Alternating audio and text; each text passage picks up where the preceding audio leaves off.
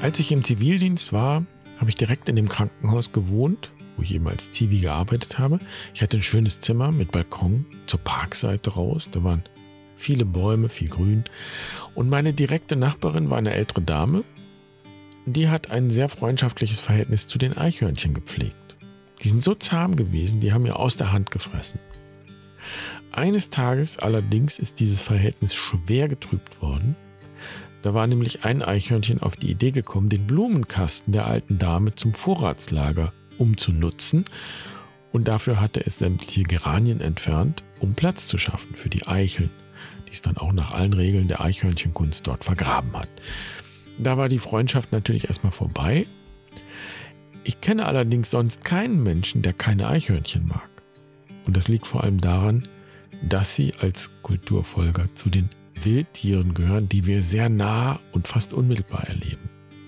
Ich jedenfalls freue mich immer, wenn ich ein Eichhörnchen sehe und ich glaube, dass das ganz tiefe Kindheitserinnerungen weckt und eben diese Urfaszination für die Tiere berührt, für andere Lebewesen, die autonom um uns herum leben und sich bewegen. Und das Eichhörnchen gehört zu denen, die uns am nächsten sind.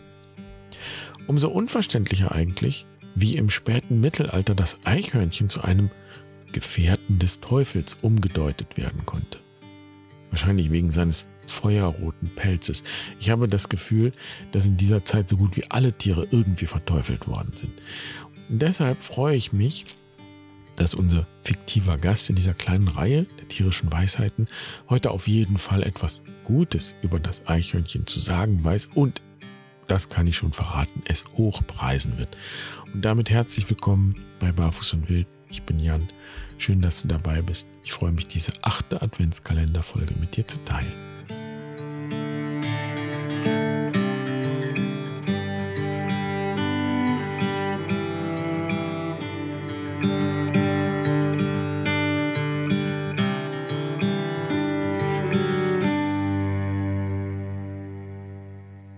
Ihr lieben Eichhörnchen, mit großer Freude und Dankbarkeit richte ich, euer kleiner Bruder Franziskus, meine Worte an euch.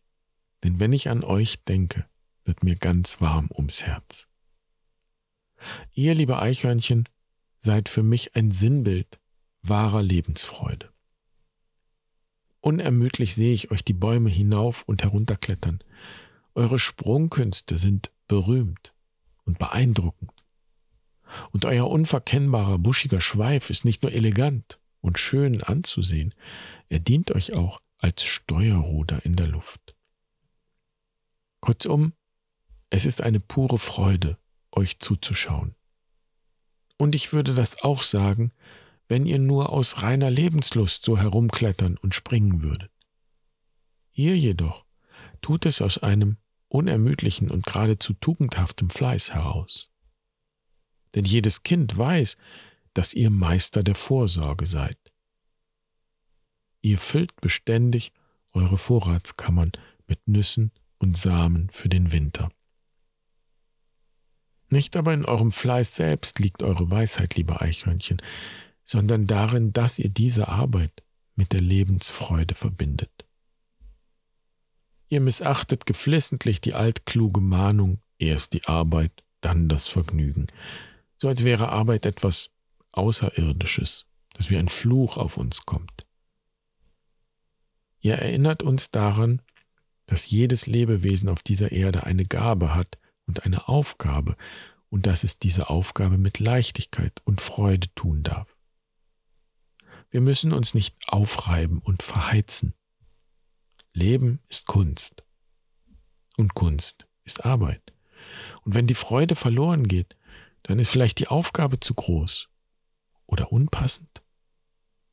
Oder es sind Antreiber am Werk, die uns die Leichtigkeit und Freude stehlen wollen. So kann ich also sagen, ihr seid wahre Lebenskünstler, liebe Eichhörnchen, und ich möchte mich immer von eurer Freiheit inspirieren lassen.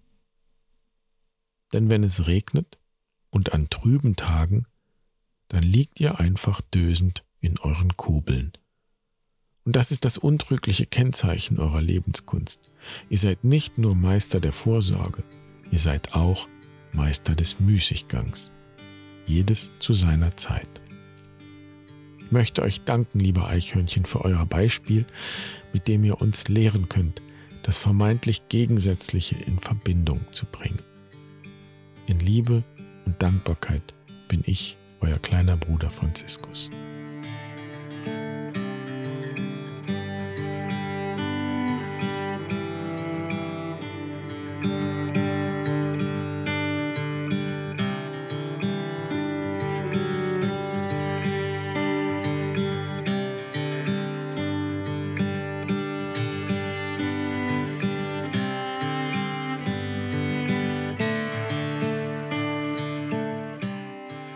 Vielleicht ist Gelassenheit tatsächlich ein gutes Wort, um die tierische Weisheit der Eichhörnchen auf den Punkt zu bringen.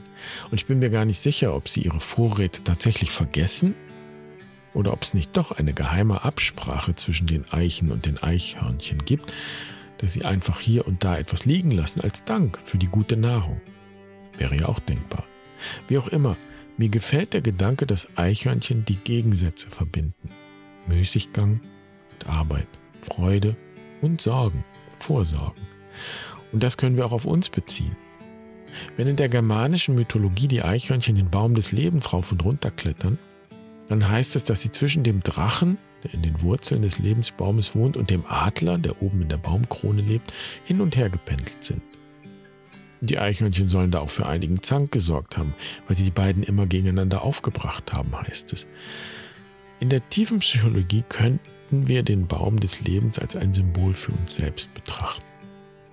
So haben auch wir einen wilden Drachen im Wurzelwerk, im Bauch könnte man sagen, und wir haben einen Adler im Kopf.